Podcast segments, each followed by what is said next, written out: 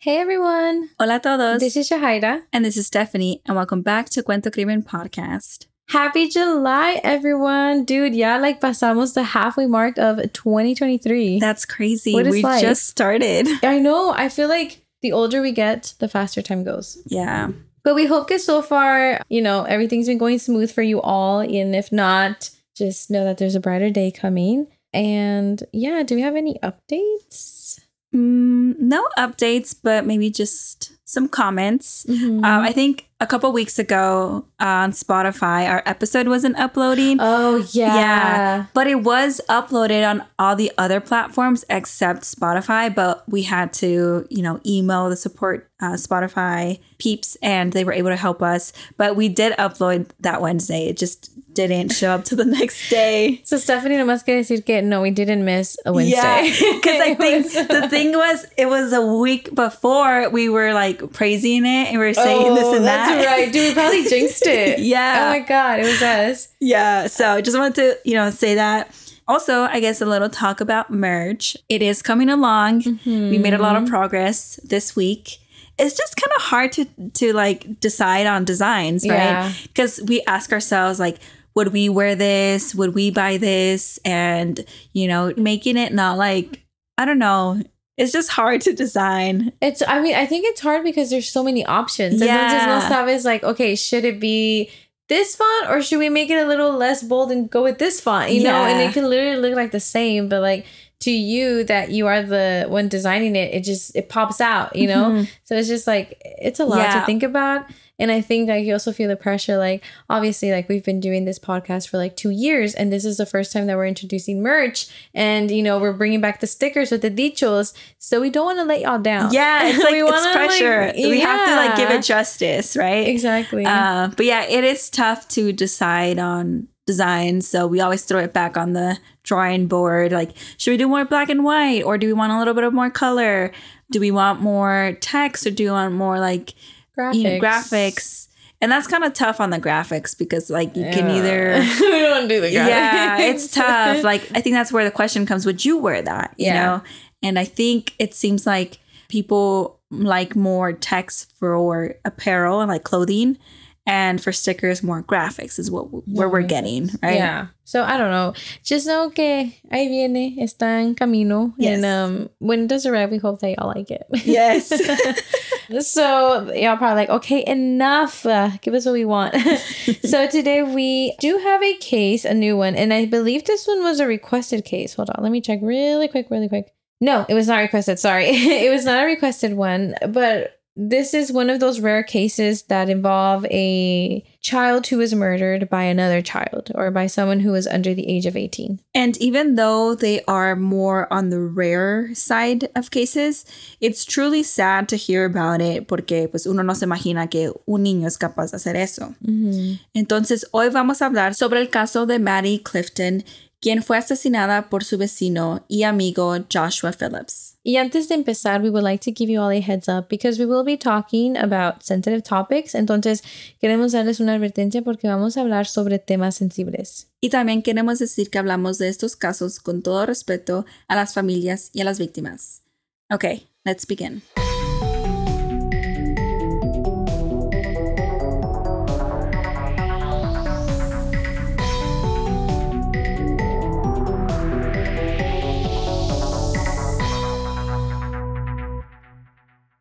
So, el caso de Maddie pasó en noviembre del 1998. So, it has been a while. Um, and I think that we always like to also state the date and like make emphasis of the date porque 1998 feels like a very different time than now in the present 2023. You know, like a lot of things are different.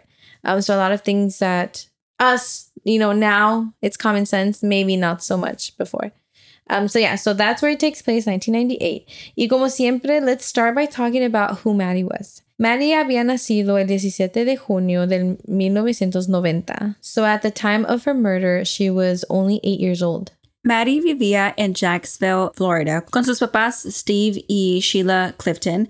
And their family seemed like a carefree, loving family, just, you know, your typical regular loving family. So, yeah, like what we read, it seemed like Maddie came from a good upbringing. And of course, you know, in the year 1998, esta era la época donde los niños were allowed to roam free, right? Like nowadays, I feel like it's rare for a child to be going down the street by themselves, right?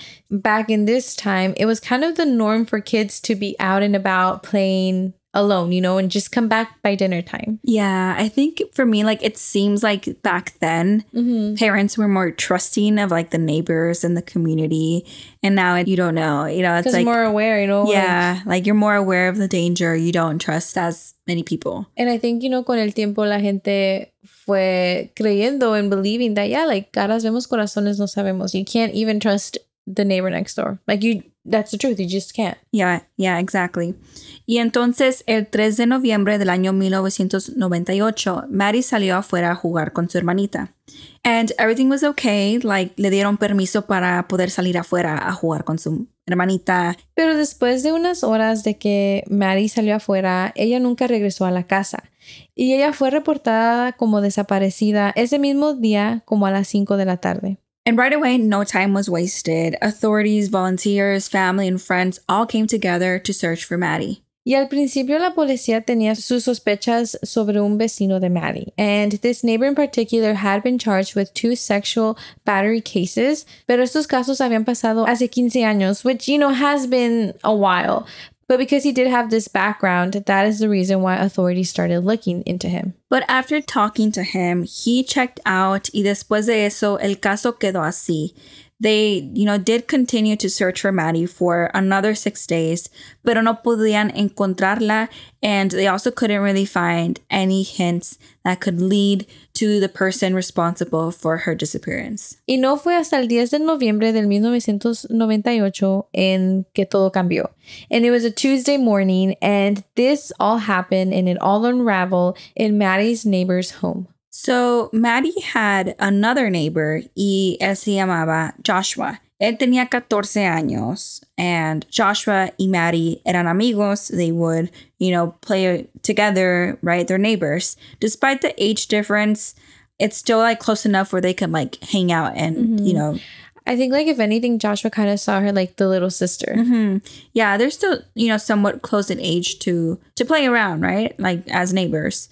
And according to both families, Joshua y Maddie se llevaban bien. And I think that's also the reason why her, like Maddie's parents were comfortable with Joshua being around Maddie. And when Maddie went missing, Joshua was there. Like he was a volunteer in the front lines searching for Maddie, trying to pick up any hints, which is why left people so confused because of what happened the 10th of November. Esa mañana, la mamá de Joshua estaba limpiando el cuarto de su hijo when she noticed that there was a leak coming from underneath his bed. Y lo que ella encontró fue una pesadilla. Melissa Phillips, la mamá de Joshua, found Maddie's unalived body under his bed, and she immediately went over to the police station to tell them about her discovery. That scene to me is so mm. like shocking. Like imagine like you're just cleaning and that's what you find. Yeah. Or also like the fact that like Maddie's disappearance took a like the whole neighborhood know about it. You know, Mhm. like todos sabían y todos estaban buscando a Maddie. And you have no idea, but Maddie has been inside your son's room. Yeah, and like to even think that your own son is capable, Capable, of yeah. being involved in whatever she just found It's is scary. Yeah, and I mean, just so glad that like she immediately went to go Yeah. report what she just discovered. En el momento que Melissa encontró el cuerpo de Maddie, su hijo Joshua estaba en la escuela, and that is where he was arrested. And it's crazy to think about like how arresting a child might look. Like te puedes imaginar like all his classmates, su maestro, maestra, like you have like this whole squad of police coming in and taking what seems to be like an innocent 14 year old. Mhm. Pero la realidad es que este muchacho tenía a un corpse underneath his bed. Yeah, I think that's, I don't know, like I remember when I was in middle school seeing cop cars, you know, there in Mm. the hallway sometimes, and that always like felt very off. I mean, like the whole thing of like cops and schools. Yeah. And, you know, that's just a whole other conversation. Yeah, it's a whole other conversation. So it, I don't know. I don't know what's the right thing to do. Obviously, he committed a crime. Yeah. Um, but it's just un- it's unfortunate for the other children to be there watch, and yeah. watch. Yeah. And so after being arrested, Joshua did confess to Maddie's murder, and he had a whole story with it. All right, so here we go, y'all. So, according to Joshua, on November 3rd of 1998, él estaba en la casa solo cuando Maddie vino y lo invitó a jugar con ella. He said that she had wanted to play baseball.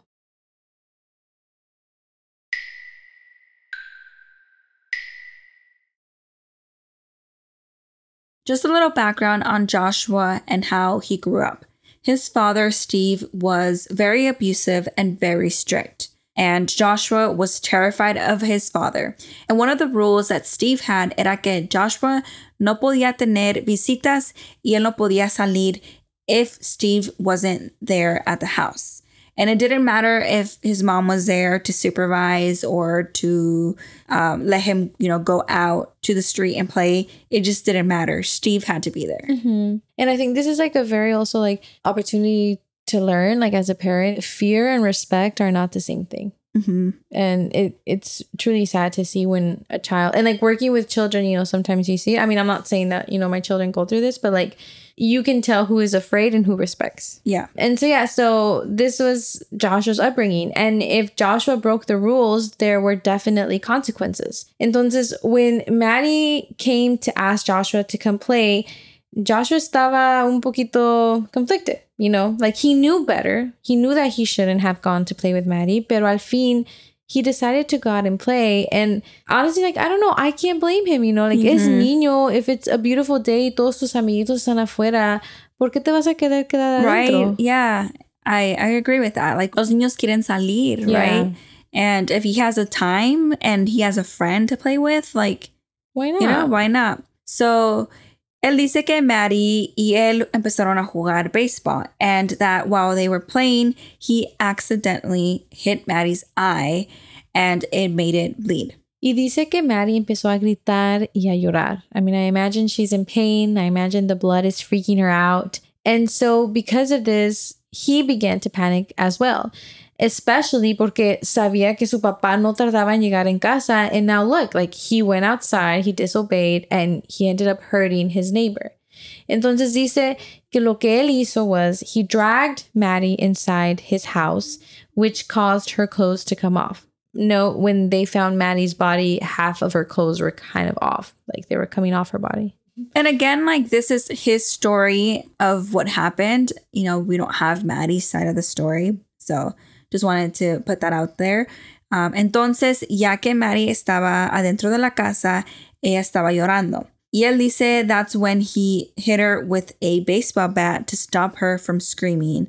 Y después de eso, Joshua placed Maddie's body underneath his bed. And after all that happened, Steve gets home and Joshua pretended like nothing happened and he just stayed out in the living room area, just um, interacting with his parents como si nada había pasado, como si Maddie wasn't underneath his bed. I don't, who knows if she was still alive. I, it just blows my mind como hay gente que puede hacer esto and then just go on about their day and in the same household, just like interacting with your Right. family when you know you just committed something. And like you're 14 years old, you have to have some sense of like, this is bad. Yeah, right? Of course, yeah. And speaking of that, it sparked a thought in me, and it's like, okay, well, does that mean that this person is like, you know, go down the whole talk of like psychopath versus sociopath, Mhm. or is it just that he was in complete shock? He couldn't even process what had happened. Like, I wonder what goes in the mind. Like, this is the psychology side of it, but yeah. There's a lot there too because he's so afraid of his father. Yeah, you know? exactly. But you know, later in an interview that Joshua did, he did state that the following weeks he was in denial. So era como he was pretending like it didn't happen. And he said, and we quote, I was putting myself in a fantasy world that nothing had happened. That was my defense mechanism for everything when I was a kid. I never made the decision to ignore it. I just did. End quote. You know, I think my interpretation of his comment is Mhm. like he's a kid and like he's, you know, in bed saying, No, it didn't happen. No, it didn't happen. No, it didn't happen. So I don't know. That's my interpretation of the Mm. quote, you know? But, But it's just like no matter how hard or how bad you wish it didn't happen, it did happen. it did happen. Yeah. And she's there. She's physically there. there. Oh my God. This Right. this kid was sleeping on his bed Yeah. with a body under his bed For like for like a week. a week. Even though Joshua never had history of violence or any altercation with police, he was found guilty of Maddie's murder. And at first, prosecutors thought that the murder maybe had been sexually driven. Pero cuando la autopsia regresó, no había ninguna huella that she had been sexually abused. They did note that they found no blood in the backyard, indicating que ellos estaban jugando afuera, and no hubo sangre tampoco en el bate. Which is important, right? Because he said that he had hit her with the Mhm. baseball bat. So if that's the thing, then where was the blood? Like I would imagine there was a lot of blood where it happened. Mhm. But then again, he did hit her in the eye when they were playing. So maybe that's why. Like her eye maybe didn't bleed. Maybe it did. Maybe it was a scratch, or Mhm. maybe it wasn't like you know bleeding a lot. you Yeah, know? yeah, exactly. And this comment kind of goes back to like why they thought that she had been sexually abused was because they just didn't make sense of how Maddie's clothes came off from being dragged inside. It just didn't click. yeah. But all in all, that whole argument was dropped.